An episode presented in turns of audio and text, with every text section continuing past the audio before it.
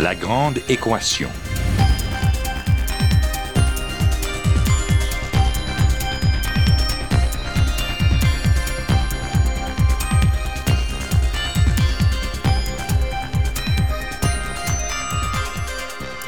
Ici Normand Mousseau, bienvenue à La Grande Équation, votre rendez-vous hebdomadaire avec la science.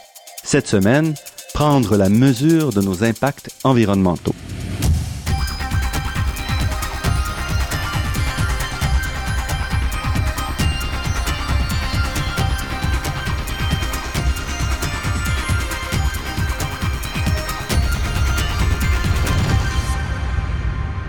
Lorsqu'on pense à la protection environnementale, on pense souvent d'abord à une ou un biologiste. Mais la protection de l'environnement, c'est aussi une question de technique, de méthode de construction, de génie, quoi. En effet, le génie environnemental est une discipline importante, mais assez peu connue. Pourtant, les ingénieurs sont souvent en première loge quand vient le temps de minimiser l'impact environnemental de certaines constructions ou de développer de nouvelles méthodes pour nettoyer notre environnement. Et cette semaine, nous avons le plaisir de rencontrer quelqu'un qui se spécialise dans ce domaine de plus en plus important. Rosa Galvez est ingénieure environnementale. Elle est professeure titulaire et directrice du département de génie civil et du génie des eaux à l'Université Laval. Elle a reçu de nombreux prix et reconnaissances, dont celle de péruvienne d'excellence dans le monde en sciences et technologies, ainsi que celle de professionnelle de l'année nous rencontrons Rosa Galvez dans les bureaux de Multimonde à Québec, le premier éditeur de livres de vulgarisation scientifique au Québec. Rosa Galvez-Cloutier, merci de nous accorder cet entretien. Merci à vous. Vous avez récemment étudié la question de l'élimination des sels sur les routes par l'utilisation de, végétaux. C'est quand même une approche assez originale. Oui, je pense. Euh, ça se fait nulle part ailleurs. Et depuis qu'on l'essaye, on a beaucoup des appels de partout dans le monde. Parce que la problématique des sels, c'est pas seulement les, les, ruissellements salés en hiver euh, canadien. Euh, il y a les sables bitumineux ont des résidus salés. Euh, euh, dans le nord de l'Europe aussi, il y a des, euh, autoroutes qui sont entre, entretenues par l'ajout de sel. Parlez-nous un peu donc de l'approche que vous avez retenue pour, euh, pour étudier ce problème-là, puis un petit peu de, de vos solutions aussi. Que... Alors, on avait observé que des marées épuratoires euh, fonctionnent très bien, sauf que dans les cas particuliers... Donc, un marais épuratoire, qu'est-ce que c'est? Marée épuratoire, c'est une euh, wetland, c'est une, une marécage, c'est un milieu humide dans lequel on installe des plantes que l'on veut, eh, des plantes épuratrices qui vont travailler au niveau de la qualité de l'eau, ils vont absorber des contaminants, ils vont neutraliser certains contaminants, ils vont les euh, accumuler dans leurs tissus végétaux. Dans ce cas-là en particulier, et les plantes ne sont pas adaptées pour absorber du sel parce qu'il s'agissait des plantes des milieux euh, frais, doux, d'eau douce. Mm-hmm. Donc nous avons eu l'idée d'aller chercher des plantes de Kamouraska, dans, euh, de l'histoire du Saint-Laurent, dans lesquelles on trouve des espèces qui, qui se plaisent de vivre dans les sels et qui absorbent les sels. Et donc, plus tard, on peut, à la fin de la, de la croissance, on peut retirer les plantes, puis on à ce moment-là, on enlève les sels. Donc, il faut absolument retirer après la matière euh, organique. Pas à chaque année, mais disons à chaque deux, trois ans, on peut effectivement euh, aller vers les plantes, puis commencer à faire un, bilan pour connaître combien de sels on a, on a réussi à enlever. Et les bords de route sont pas la même chose qu'un marais ou qu'un bord du fleuve Saint-Laurent. Exactement. Les tranchées, les bords de route, euh, ils ont beaucoup de, de, de, sable et n'ont pas les substrats nécessaires euh, dont les plantes ont besoin. Donc, ça prend un marais construit dans lequel il y a un substrat, un terreau qui permet à ce type de plantes de s'épanouir. Votre travail n'est donc pas simplement de dire j'identifie des plantes intéressantes, mais à travers tout ça, il y a toute l'ingénierie de construire l'environnement qui pourrait soutenir la vie de ces plantes. -là. Absolument. Alors c'est pas euh, si simple. Il, il, a fallu quatre ans d'essais en euh, premièrement avec toutes sortes de plantes avec toutes avec toutes sortes de plantes parce que euh, ce que ça nous intéresse c'est des plantes résistantes des plantes indigènes des plantes avec une grande biomasse des plantes qui euh, euh résistent euh, les, les, les, climats des plantes qui ont pas besoin des exigences en nutriments euh, trop importantes Parce qu'il faudrait pas avoir à fertiliser. euh, et, et, et créer le problème du phosphore. mhm. Oui. Et, euh, et donc, euh, oui, quatre ans à étudier les plantes au niveau des chambres environnementales dans des petites euh, serres pour la, la luminosité, les, les exigences en nutriments, euh, les degrés de saturation, etc.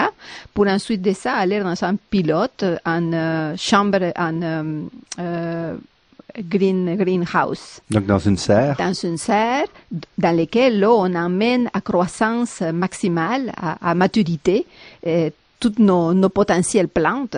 Et là, à ce moment-là, on fait des bilans pour savoir laquelle est la meilleure, euh, quelle elle a récupéré plus de sel, dans quelles conditions, dans combien de temps. euh, et donc avec un potentiel d'application en, en ingénierie. Moi, j'appelle ça euh, un éco-procédé. Un éco-procédé, c'est de regarder la nature, voir les mécanismes que la nature emploie pour épurer les sols, les eaux, et faire la magnification, l'augmentifi- la- augmenter, amplifier ces, ces procédés dans des systèmes contrôlés, dans des unités contrôlées, donc les éco-ingénieries. Et après ça, vous avez testé euh, in situ? Oui. Alors, le ministère des Transports nous a accordé une subvention euh, pour euh, amener toutes ces connaissances-là théoriques et semi-pratiques, pilotes, dans un, à une échelle, euh, disons, nature, parce que ça traite un tiers du bassin versant du lac Saint-Augustin. Donc, on ramasse euh, les, les eaux de ruissellement qui, viennent, qui proviennent de l'autoroute 40 et ça passe par euh, notre système de traitement. En fait, le système de traitement euh, réel comporte trois unités. Un bassin de rétention qui nous, qui nous euh, aide à collecter tous les volumes d'eau parce que sinon, le printemps, vous savez, c'est un pic d'eau, ça passerait trop rapidement. Donc, un bassin de rétention d'eau qui nous permet d'accumuler les eaux, mais aussi de faire sédimentaire toutes les particules, toutes les sables qui, qui est apporté par les, avec le ruissellement routier. Et par la suite, ça passe à- vers deux unités de traitement. L'un, c'est les marais épuratoires adaptés avec des plantes halophytes.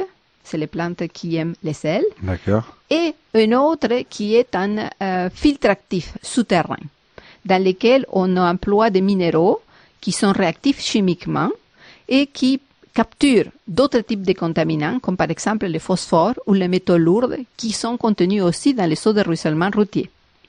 Et à la fin, est-ce que c'est moins cher d'utiliser une telle approche que de simplement, par exemple, dessaler euh, Absolument, parce que là, quand on regarde les technologies pour dessaler, on parle d'osmose, d'osmose inverse, des ions échangeurs à des coûts exorbitants. Là, on parle d'une centaine de dollars par, euh, par peut-être 5 litres, 10 litres.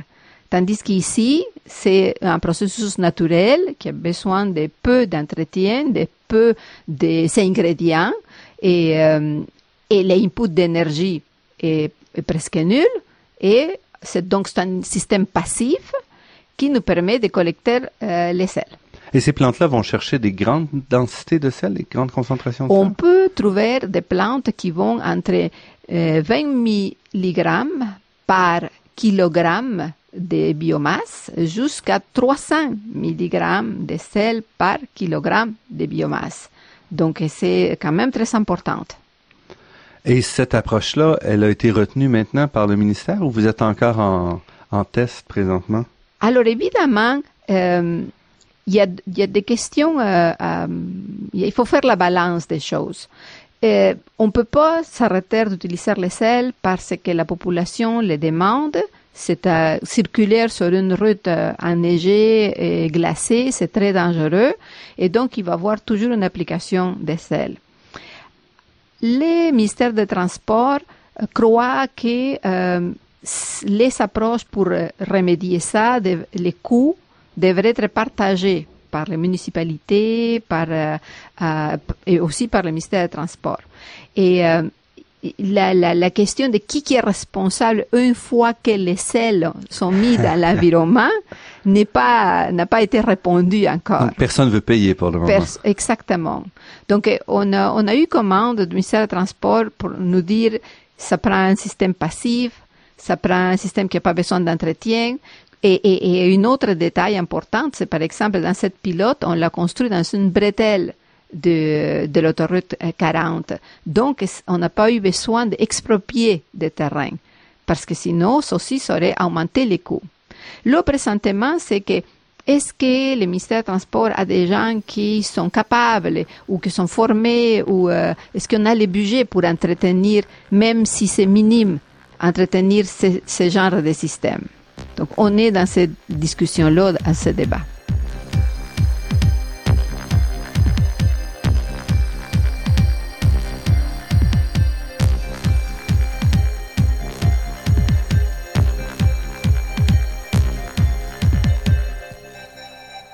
Ici Normand Mousseau, vous êtes à La Grande Équation et nous sommes en compagnie de Rosa Galvez-Cloutier, professeure au département de génie civil et du génie des eaux à l'Université Laval. Vous êtes en génie environnemental et c'est un sujet qui couvre extrêmement large. Dans votre cas, vous vous intéressez particulièrement à l'eau. Oui, et vous venez de le dire, euh, le génie environnemental est très vaste. Et euh, on parle de l'eau qui sert à, à, à l'eau potable, on, parle de l'eau des lacs et des rivières, on parle de l'eau souterraine. Euh, nous, les êtres humains, c'est notre euh, aliment essentiel. On ne peut pas vivre sans, sans, sans eau. Et on est chanceux de vivre au Québec, au Canada, dans lequel il y a une abondance incroyable d'eau. Et c'est peut-être pour ça qu'on ne accorde pas l'importance que ça devrait être. Mais euh, parmi mes recherches et mes travaux m'ont permis d'aller ailleurs dans le monde et voir combien nous, on est choyés d'avoir cette eau-là. Et ce qui me fait peine, c'est de voir com comment on donne pour garantie cette ressource puis le peu des efforts que des fois l'on fait pour la garder propre, pour pas perdre les services écologiques qui nous rend l'eau. Parce que c'est un problème. Vous avez entre autres étudié la qualité de, de 154 lacs au Québec. Donc vous vous intéressez vraiment à la question de, de la qualité de l'eau à très grande échelle au Québec. Oui, oui, justement parce que l'on pense que c'est garanti, on ne fait pas des efforts de protection et on se retrouve avec des problématiques. Et l'un des problématiques au niveau des lacs, c'est l'eutrophisation accélérée des lacs, dont le vieillissement accéléré, qui est causé par un excès de nutriments, c'est-à-dire le phosphore.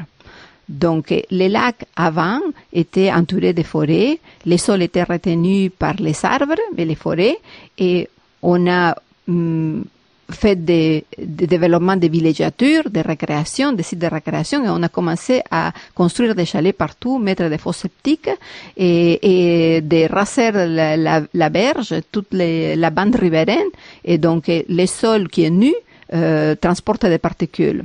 Euh, la l'activité la, forestière a reculé, l'agriculture s'est installée avec des engrais des engrais minéraux, des engrais euh, des animaux, et donc ceci apporte du phosphore, ce qui accélère le vieillissement des, du lac parce qu'il y a une production algale trop importante. Qu'est-ce que ça veut dire un vieillissement d'un lac? Qu'est-ce qu'un lac qui vieillit? Alors normalement, si, si l'être humain ne serait pas là, un lac euh, va passer par différentes étapes dans des euh, centaines d'années.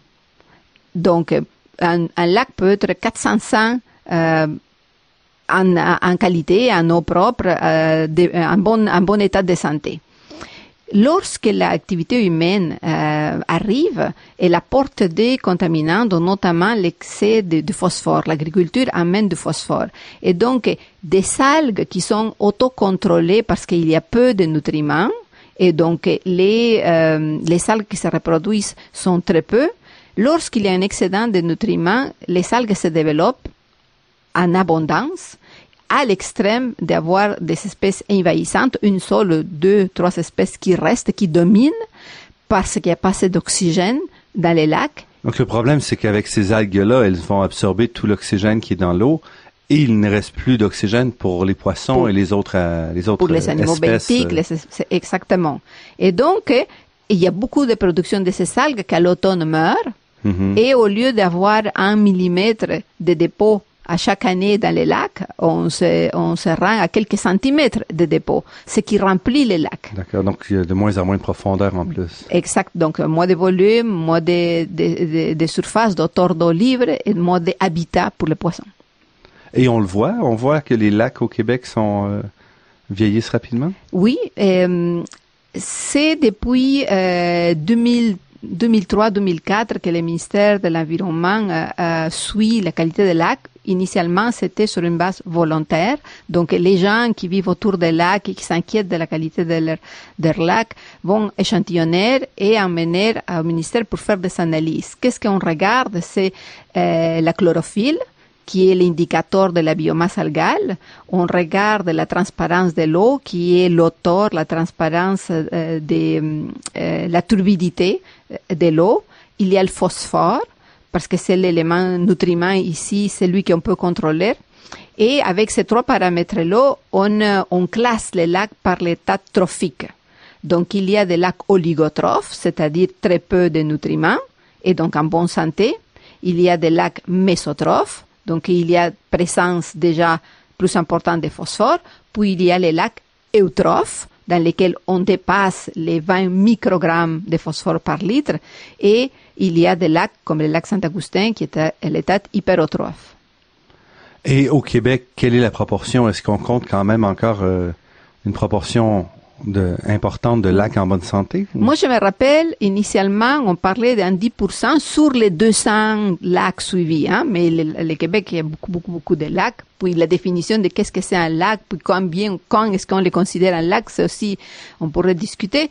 Mais disons que euh, des 200 lacs, on avait commencé dans les années 2000 à 10% en mauvaise santé, mais aujourd'hui, on s'est rendu à 30%. Et les facteurs sont euh, les activités anthropiques humaines autour des lacs, l'agriculture, euh, donc c'est-à-dire le phosphore, mais euh, aussi comme par exemple aujourd'hui on parle du lac mégantique, donc là ça s'ajoute un autre élément de contamination, c'est-à-dire les pétroles, euh, les hydrocarbures. Oui, on y reviendra là sur la question du lac mégantique. Sur la question donc des lacs en général, on a quand même vu un resserrement important des, des règlements autour des lacs. Est-ce que vous voyez déjà un, impact, des effets de ces resserrements-là en termes de, de faux sceptiques, en termes de, de bordures, euh, de protection des bordures riveraines? Oui, oui, c'est extraordinaire. Je pourrais dire que euh, les, les gens se sont réveillés. Euh, aujourd'hui, ils sont conscients euh, ils demandent de l'information, ils sont avides d'avoir des informations, ils veulent être renseignés de quels sont les mécanismes, quelle est la cause, quel est l'effet. Et lorsqu'on les fait la démonstration de que la cause, l'agriculture, le phosphore, etc., et euh, que l'effet, c'est les cyanobactéries, donc à ce moment-là, on s'attaque aux sources. Euh, depuis euh, quelques années, on a des, euh, une approche par bassin versant parce qu'on peut étudier un problème au niveau très spécifique, disons une partie du lac, ou le lac au complet, ou les bassins dans lesquels il est le lac, ou les bassins versants dans lesquels il est le lac. Ce sont les grands bassins collecteurs. Euh, et les sous-bassins et les bassins, et aussi inclure les eaux souterraines. Dans le cas du lac Saint-Augustin, c'est ce qui est merveilleux, c'est que l'on a étudié pas seulement les lacs, mais on a étudié tous les bassins versants. Donc, on on commence d'abord par l'identification des sources de pollution. Les fosses septiques, euh, retourner euh, en état les bandes riveraines, euh, faire la conscientisation et la vulgarisation des résultats et les informations pour, pour que le monde soit au courant. Et ensuite de ça, bon, calculer la capacité de support d'un lac si on met 300 habitations autour d'un lac, c'est pas pareil comme s'il y avait seulement euh, deux, trois habitations. Si ces habitations ont des fosses septiques et qui sont utilisées seulement que pendant l'été, c'est pas pareil comme si ces gens habitent là à, à, de l'année. Et pour vous, donc, vous êtes optimiste présentement pour les lacs du Québec? Ah oui, oui. Aujourd'hui, c'est pre presque obligatoire de passer par un plan de restauration, de protection euh, en utilisant une approche par bassin versant. Donc, on regarde ça de plus, à plus large et on fait des actions.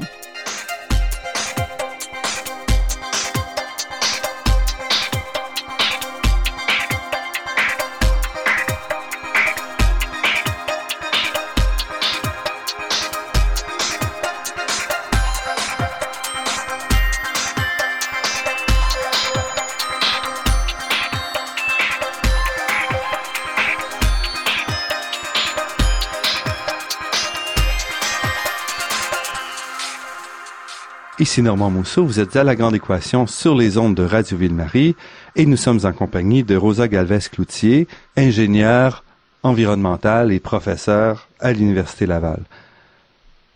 Revenons un peu sur le l'accident, euh, le terrible accident du lac Mégantic. Vous étiez en fait près de lac Mégantic euh, le 5 juillet 2013. Oui, euh, le lac Mégantic est, est superbe. Le, secteur, la région est magnifique. Le ciel est tellement transparent. On peut regarder la voie lactée et euh, on peut faire des promenades, on peut se baigner. C'est propre, c'est magnifique. Et euh, on, on, était là. C'est ridicule de dire ça, mais on pensait que l'explosion c'était des feux d'artifice. Parce que quand on est passé quelques heures auparavant dans le centre-ville, les gens étaient dans les, euh, avec l'envie de fêter, fêter l'été. Tout le monde était dehors, le monde chantait, c'était le bonheur. Par la suite, bon, on a, su le lendemain que c'était une tragédie, qu'il y avait 62 wagons qui avaient déraillé et qu'il y avait quatre qui ont déversé et brûlé leur contenu euh, et, et qui avait beaucoup, beaucoup, beaucoup d'huile qui avait été déversée dans la rivière, dans les sous-sols et, et, dans les, euh, et dans les lacs. Donc, spécialiste de l'environnement comme vous, quelle a été votre première pensée en voyant le site? Évidemment, oui, je suis professionnelle, mais c'était le drame humain.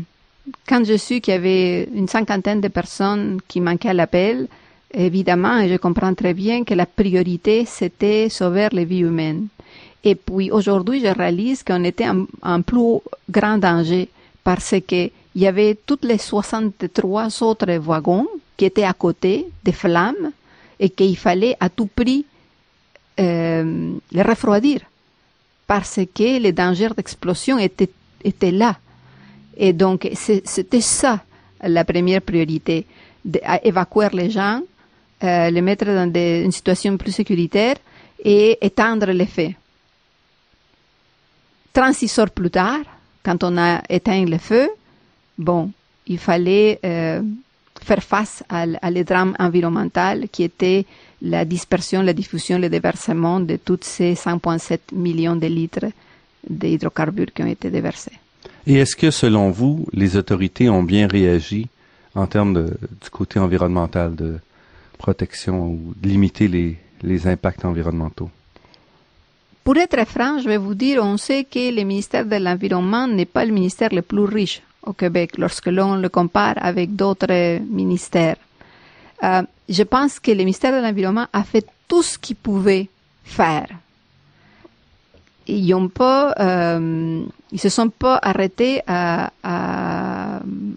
faire des réflexions sur euh, je ne peux pas faire ça parce que je n'ai pas les fonds, etc. Ils ont fait tout ce qu'ils ont pu faire, mais pas seulement le ministère de l'Environnement, mais aussi les gens de la sécurité civile, les pompiers.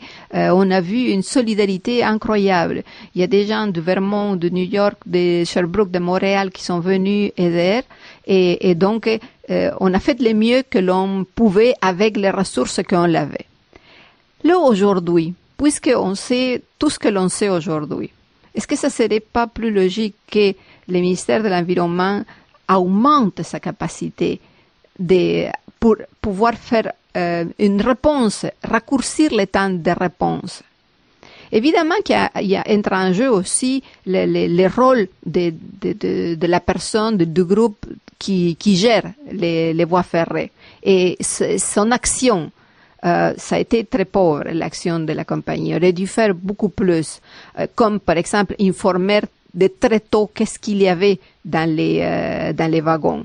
Et ensuite de ça euh, sa machinerie puis euh, arrêter confiner le pétrole. Parce que le problème c'est qu'une fois que le pétrole s'échappe de nos mains donc alors à ce moment-là c'est vrai il y a une dilution puis il y a des gens je suis certaine qui regardent ça comme une solution laissons-les couler, ça va se diluer. Le, le fleuve Saint-Laurent est très vaste, la, rivière Chaudière a, a, une débit très importante, mais euh, c'est pas comme ça qu'il faut penser. Il fallait confiner, collecter, récupérer le plus possible. Vous suivez la vie des lacs, vous suivez la vie des, cours d'eau. Donc, quels sont les risques pour euh, pour le lac, pour euh, la rivière de, des suites de cet accident-là? De qu'est-ce qu'on doit regarder quand on regarde un accident comme ça? Alors, évidemment, euh, savoir et connaître en détail la chimie du produit qui a été déversé est très importante. Il y a encore beaucoup de doutes au sujet de quel type de pétrole, est-ce qu'il y avait des additifs, est-ce qu'il y avait des gaz, est-ce qu'il y avait, est-ce que c'était de légère euh, pur ou c'était du léger mélangé et puisqu'il y avait des résidus. Euh, parce que sinon, les, les, les gens qui font le suivi, ils, ils euh, tâtonnent, ils vont par tâtonnement parce qu'ils savent pas qu'est-ce que ça a été déversé. Donc, ils essayent de trouver certains euh, indicateurs d'une telle pollution au lieu de, euh, au lieu de euh, identifier et de, aller, de suivre celui qui nous intéresse. Comme par exemple, dans ce cas-là, c'est les BTX, c'est les benzène, les toluène, l'éthylène, les xylène.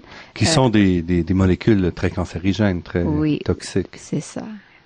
Oui. Donc, c'est ce qu'on essaie de suivre présentement. Oui. Il y a, au- après, après quelques jours, on, a- on, a- on nous a fait de la remarque qu'il y avait aussi de l'huile un peu plus lourde qui a coulé dans les fonds de- des rivières. Et donc, euh, de où sont venus ces, ces huiles-là? Est-ce que c'était de, de la combustion incomplète de toute autre, autre chose qui ont brûlé hein, Parce qu'il y a pas seulement le pétrole des wagons, mais aussi il y a eu des habitations, des commerces, de, l'asphalte de, de, des routes. Donc, euh, il y a beaucoup de choses encore à, à répondre. Restez avec nous, notre entretien avec Rosa Galvez-Cloutier se poursuit après cette pause.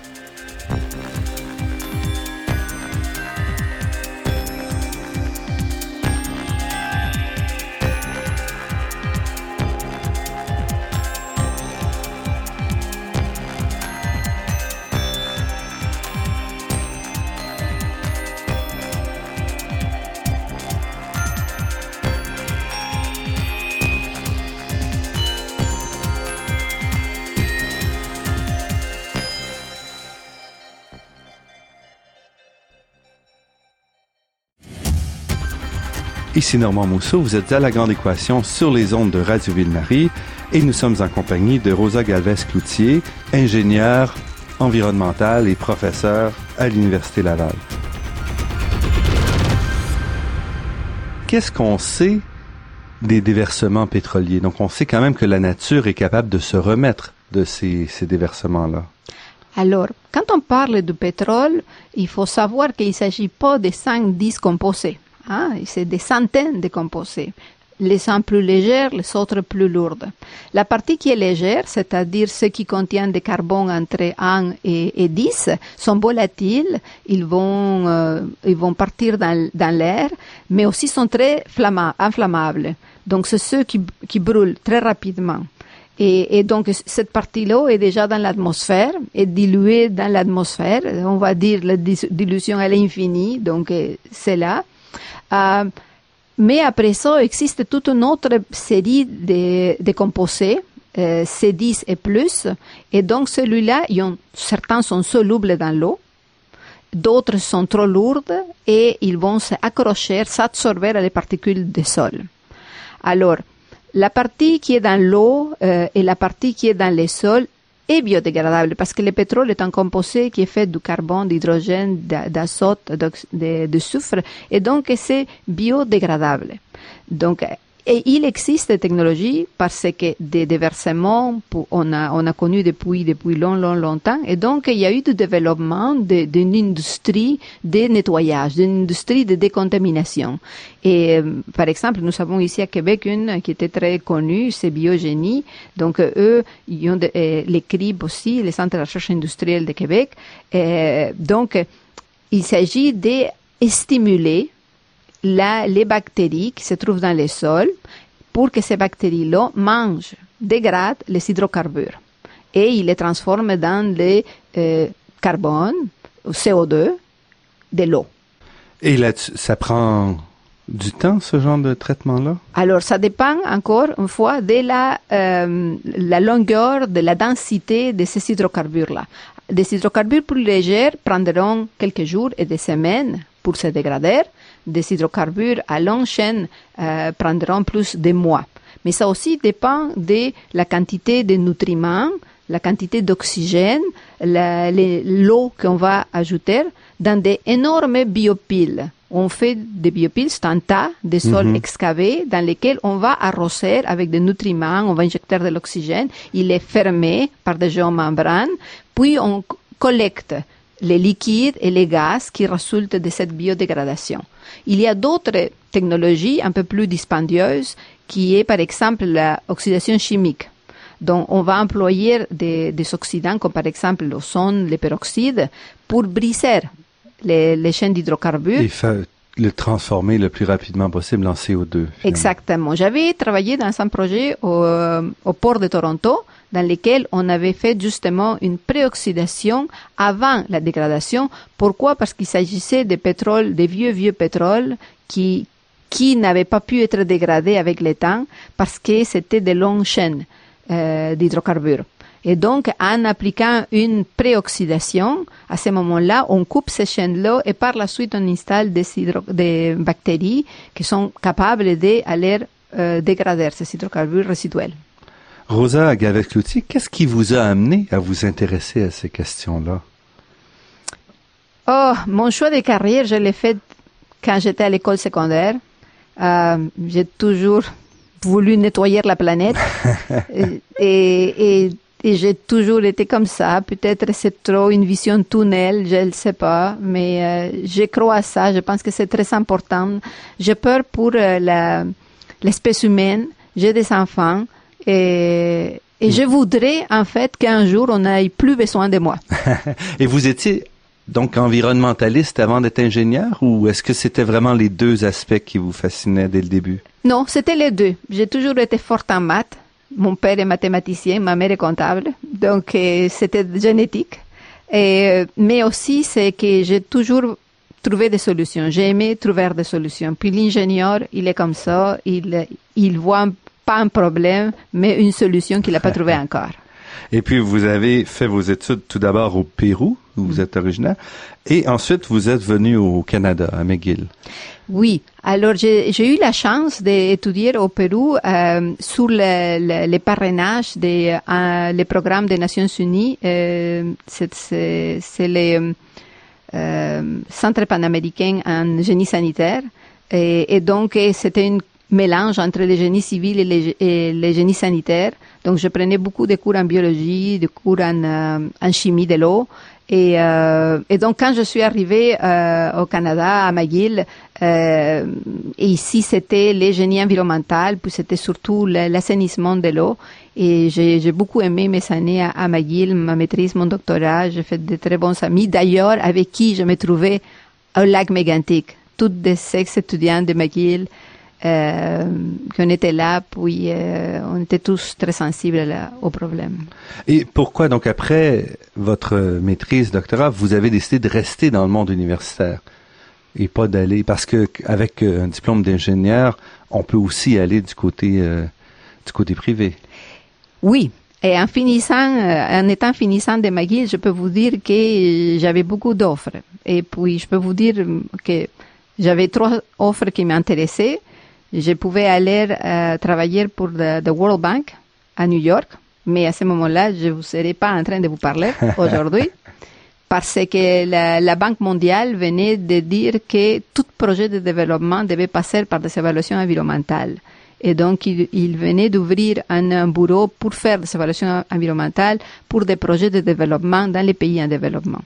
Et, et donc, j'avais, j'avais eu cette euh, offre-là.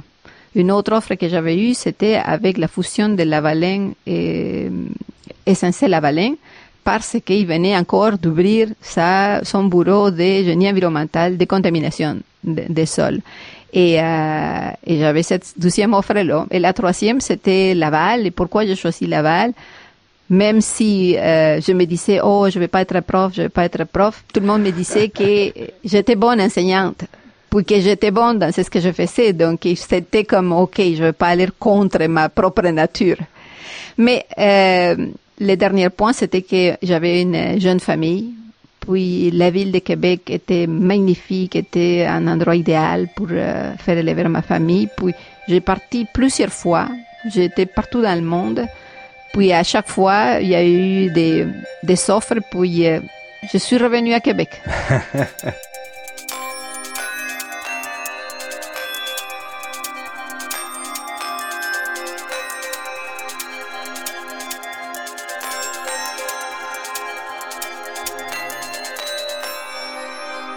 Ici Normand Mousseau, vous êtes à La Grande Équation sur les ondes de Radio Ville-Marie et nous sommes en compagnie de Rosa Galvez-Cloutier, qui est professeure au département de génie civil et du génie des eaux à l'Université Laval, mais également directrice du département. Euh, vous êtes directrice, je viens de dire, du génie civil et du génie des eaux, qui est quand même aussi deux professions qui ont été pas mal éclaboussées par euh, la commission Charbonneau. Donc, j'aimerais avoir un petit peu votre avis de l'intérieur comme quelqu'un qui a formé de nombreux ingénieurs. Comment est-ce que vous percevez cette situation-là avec la commission Charbonneau, avec tous les, tous les scandales qui ont éclaté autour de votre profession? Très, très pertinente question. Et puis, je vous remercie euh, de me donner l'occasion de parler de ça dans cette tribune. Euh, je viens du Pérou. Donc, la corruption, je connais la corruption. Euh, mais je, pense que j'ai été naïf euh, parce que euh, je m'aurais jamais attendu voir l'étendue de cette corruption euh, à Montréal, dans, le, dans les de certaines villes autour de Montréal. Et j'ai été très choquée, très fâchée. Et vous savez, c'est comme un deuil. Hein? Un deuil au début, on peut pas croire. On peut pas croire. Je croyais pas. Je disais non, ça se peut pas, c'est impossible.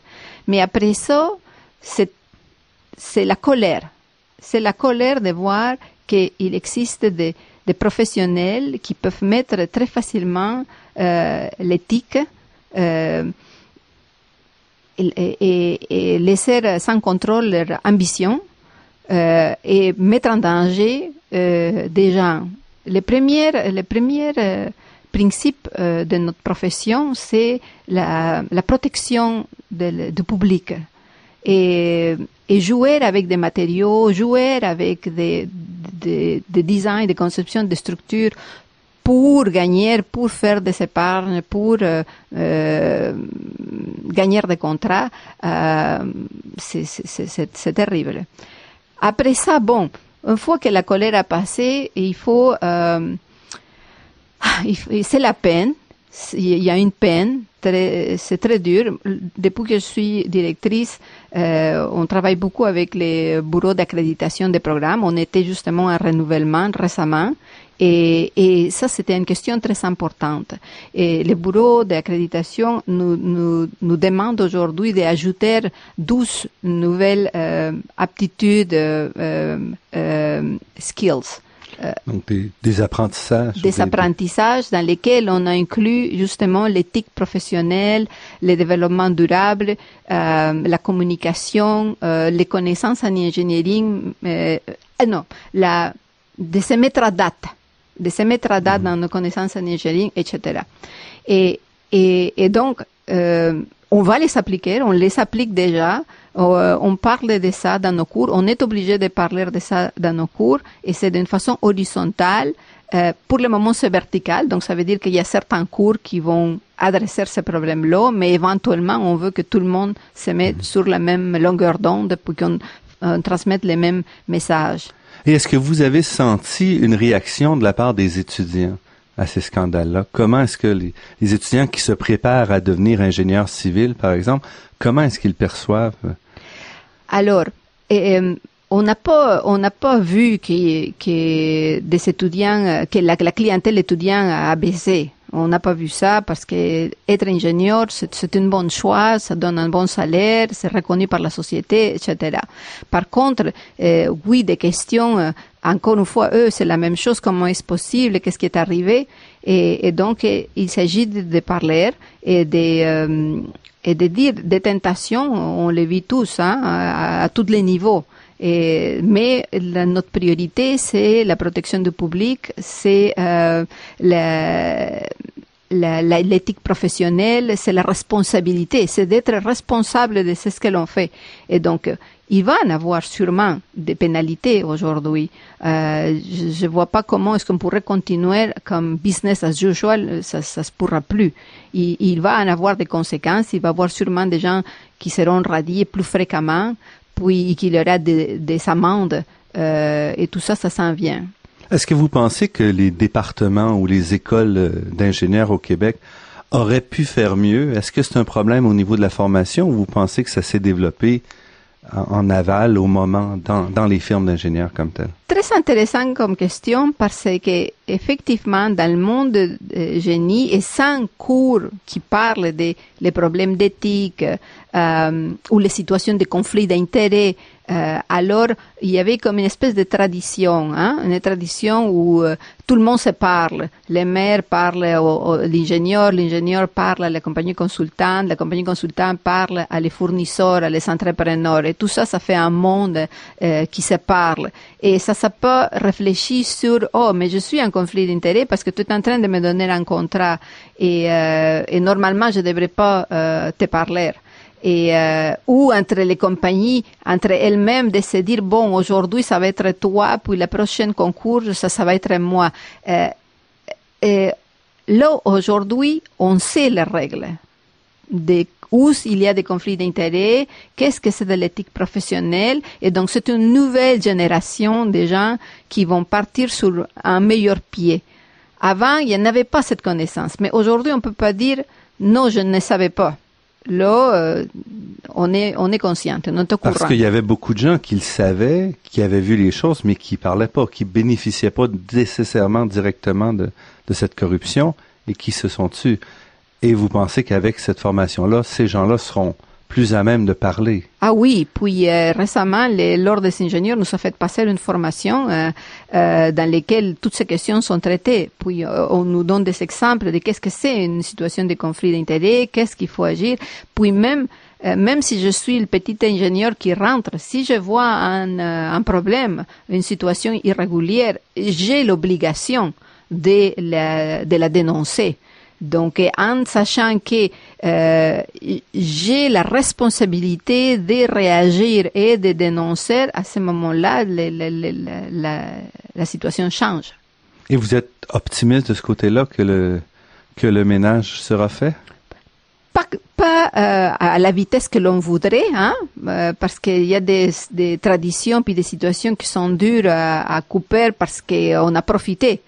Mais euh, je pense que oui, je pense que euh, le travail de la commission Charbonneau est excellent en parallèle avec celle de la de la UPAC, euh, de, de, de l'unité anticorruption, Mhm. et, et puis aucune n'a gêné l'autre.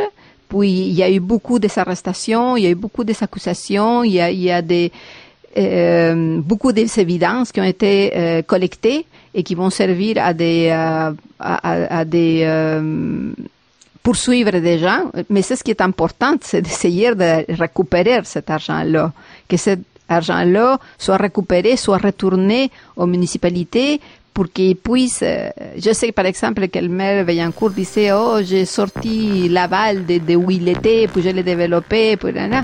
mais aujourd'hui on s'est dit, mais qu'est-ce que ça aurait pu être ah, s'il aurait bien employé tous ces autres euh, fonds disponibles qu'il avait?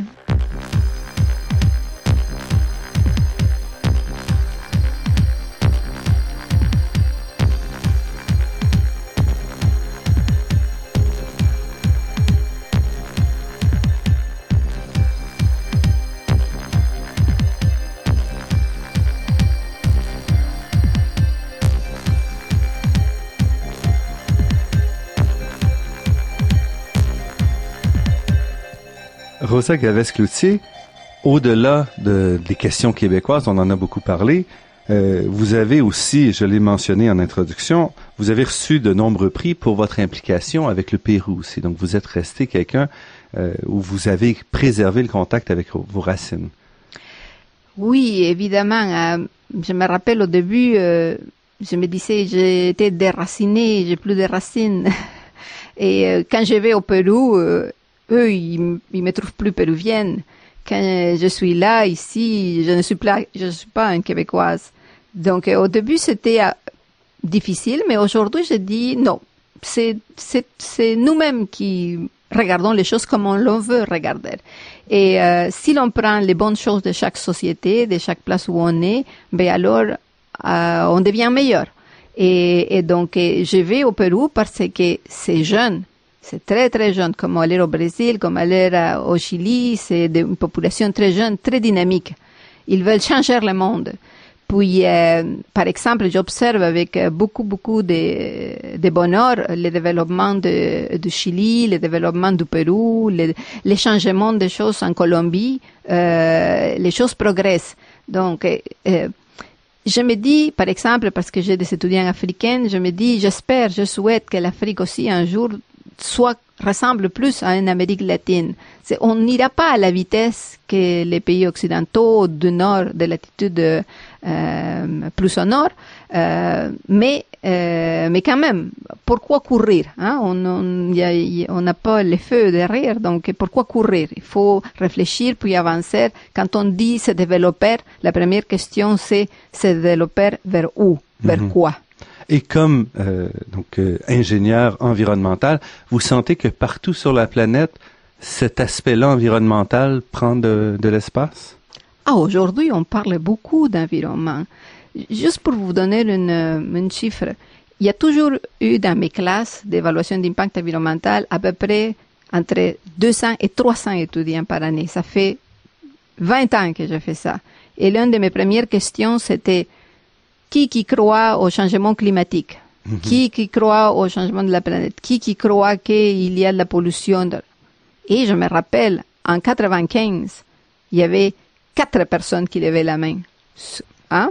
Aujourd'hui, c'est les 200 personnes qui lèvent la main, puis il y en a un ou deux, mais c'est pas parce qu'ils ne croient pas, c'est parce qu'ils n'ont pas écouté la question. votre parce que ça s'est développé très rapidement. Vous disiez quand vous avez commencé, on venait tout juste de mettre en place des des critères environnementaux pour le financement des grands projets internationaux et aujourd'hui les les évaluations environnementales stratégiques sont obligatoires pour euh, l'essentiel des projets financés par le FMI, par la Banque mondiale. Et ça change sur le terrain également, au-delà de ces, ces exigences euh, exigences institutionnelles sur le terrain, on voit aussi des changements? Oui, oui, et, je suis fière d'être euh, au Québec parce que, par exemple, je pense que jusqu'à maintenant, le Québec est la seule province dans le Canada d'avoir sa politique euh, de l'eau. Et euh, par exemple, le Québec aussi, c'est l'une des premières provinces à avoir instauré les, installé les BAP, le mhm. bureau de, et par la suite, il y a... Bureau d'audience publique sur l'environnement. Oui, puis par la suite, il y a d'autres provinces qui ont suivi. Donc, dans ce sens-là, le Québec fait beaucoup d'efforts. Et, je sais qu'on est fâché contre le gouvernement fédéral. Hein? Il, déréglemente, puis on dirait qu'il veut faire reculer des choses qu'on avait avancées. Et, euh, mais il faut faire pression. Et, et, éventuellement, euh, on va retourner où on était, puis on va continuer à avancer parce qu'on se rend compte des de, de, de problèmes, des problèmes environnementaux. Euh, par exemple, ici à Québec, il y a eu ce problème pour la poussière de nickel. Et, qui venait du port de Québec. Oui, mais tout le monde était déjà réagi. Il a, réagi très rapidement. Euh, Aujourd'hui, il y avait la question de lac Sergent. Puis l'autre, les gens voulaient savoir pourquoi vous avez choisi de faire ça, etc. Les gens sont vraiment intéressés impliqués, euh, ils veulent être informés, puis ils veulent agir selon leurs moyens. Et quels sont les prochains développements? Qu'est-ce qui qu'est-ce qui reste encore à faire du côté environnemental dans votre discipline? Alors, on, on dit souvent que dans le, un principe de développement durable, c'est de euh, commencer par la réduction à la source, ensuite la réutilisation, ensuite le recyclage et traiter le moindre possible. Mhm. Pourquoi? Parce que traiter, ça implique de l'argent, ça implique de l'énergie. Donc, eh, tous nos efforts doivent se diriger vers la réduction à la source de la pollution. Et ça, c'est pour tout, pour l'eau, pour les déchets. Ah, le, problème des déchets, c'est important parce que ça, ça, ça contamine l'eau. Euh, tout est interrelié. Donc, si l'on continue à, à faire plus d'efforts au niveau de la réduction à la source, au niveau de la pollution, notre consommation d'eau par personne. Par exemple, eh, on sait qu'on euh, on gaspille beaucoup d'eau. Si l'on compare c'est ce que les Européens utilisent par, jour, un litre d'eau par rapport à nous, c'est, c'est incroyable. Et donc c'est à ce niveau-là, c'est de réduire nos, nos ressources, l'utilisation de nos ressources naturelles au strict minimum, puis de réutiliser, recycler tout ce que l'on peut, puis utiliser des technologies passives qui ont utiliser de euh, l'énergie renouvelable à partir des ressources renouvelables. Mais qu'est-ce qu'il va falloir pour ça? C'est des changements qui viennent euh, de la base, qui viennent des citoyens ou qui doivent venir des gouvernements? Ou comment est-ce qu'on on va pouvoir faire les changements? Euh? Moi, je crois que nous, on a les politiciens que l'on mérite. Hein? C'est nous qui les votons. On vote. Et donc, ils sont élus parce que nous, on a voté. Euh, on peut exiger plus de transparence, on peut, on peut exiger plus d'honnêteté dans les discours, euh, plus de euh, que tous les discours prêts euh, avant euh, l'élection soient respectés par après, pendant les années dans lesquelles la personne est en exercice. mais sinon, au niveau de l'éducation, je trouve que les, les enfants aujourd'hui sont beaucoup plus sensibles l'éducation au niveau école primaire, école secondaire, il y a une sensibilisation plus importante. Sont plus écologistes nos enfants que ma génération ou la génération de mes parents. Donc, euh, mais c'est la vitesse. Hein? On voudrait que ça soit horizontal, que toutes les générations pensent de la même façon, mais c'est pas le cas encore. Donc, il manque encore, il faut du temps aussi, selon vous, pour qu'on arrive à changer euh, la situation, l'environnement. Oui, mais vous pensez, donc on parlait, beaucoup de gens prévoient une crise environnementale euh, imminente. Pour vous, qu'est-ce que c'est? Vous avez peur Vous êtes confiante euh? Alors, les euh, les problèmes environnementaux sont de différentes natures et il y, a, un peu de la culture. Hein, il y a un peu de par exemple, quand on va dans les pays arabes, eux, ils prennent pas de douches à tous les jours, c'est normal. La même chose même en Europe euh, de prendre de longs bains. Donc il y a des choses culturelles, il y a des choses psychologiques, il y a des choses économiques aussi. La, la, la, la, euh, la richesse. Pour les gens, être riche, c'est d'avoir des grandes piscines, de prendre des gros bains, euh, d'avoir à remplacer des autos, etc. Ce qui consomme beaucoup d'eau, ce qui consomme beaucoup de nos ressources naturelles. Donc, il faut changer cette mentalité-là et, et, changer la définition de richesse. Euh, pour moi, aujourd'hui, richesse, c'est avoir plus d'options. Une personne riche, c'est laquelle qui a plus d'options euh, à, tout, à tous les niveaux.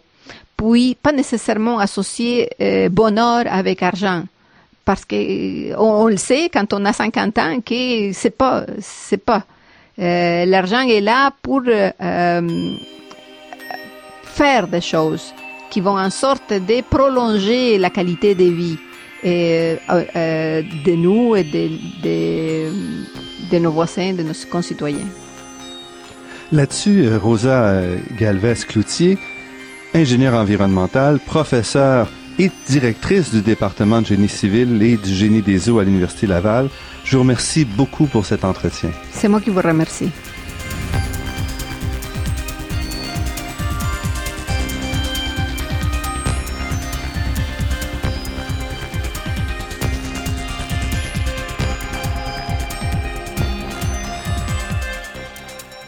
Je voudrais d'abord remercier Lise Morin et Jean-Marc Gagnon de nous avoir généreusement accueillis dans les bureaux des éditions Multimonde à Québec pour l'enregistrement de cette entrevue. Je remercie également Daniel Fortin à la technique et pour la création des thèmes musicaux entendus à l'émission, Marc-André Miron au site Internet et Ginette Beaulieu, productrice déléguée. Cette émission est rendue possible en partie grâce au soutien du Fonds de recherche du Québec, de la Fondation familiale Trottier, de la Fondation des chaires de recherche du Canada et de l'Université de Montréal. Vous pourrez réentendre cette émission en vous rendant sur le site Internet de La Grande Équation. L'émission est également disponible sur la page Université de Montréal de iTunes U. Ici Normand Mousseau. Au nom de toute l'équipe, je vous dis à la semaine prochaine. D'ici là, restez à l'écoute de Radio Ville-Marie pour découvrir votre monde sous toutes ses facettes.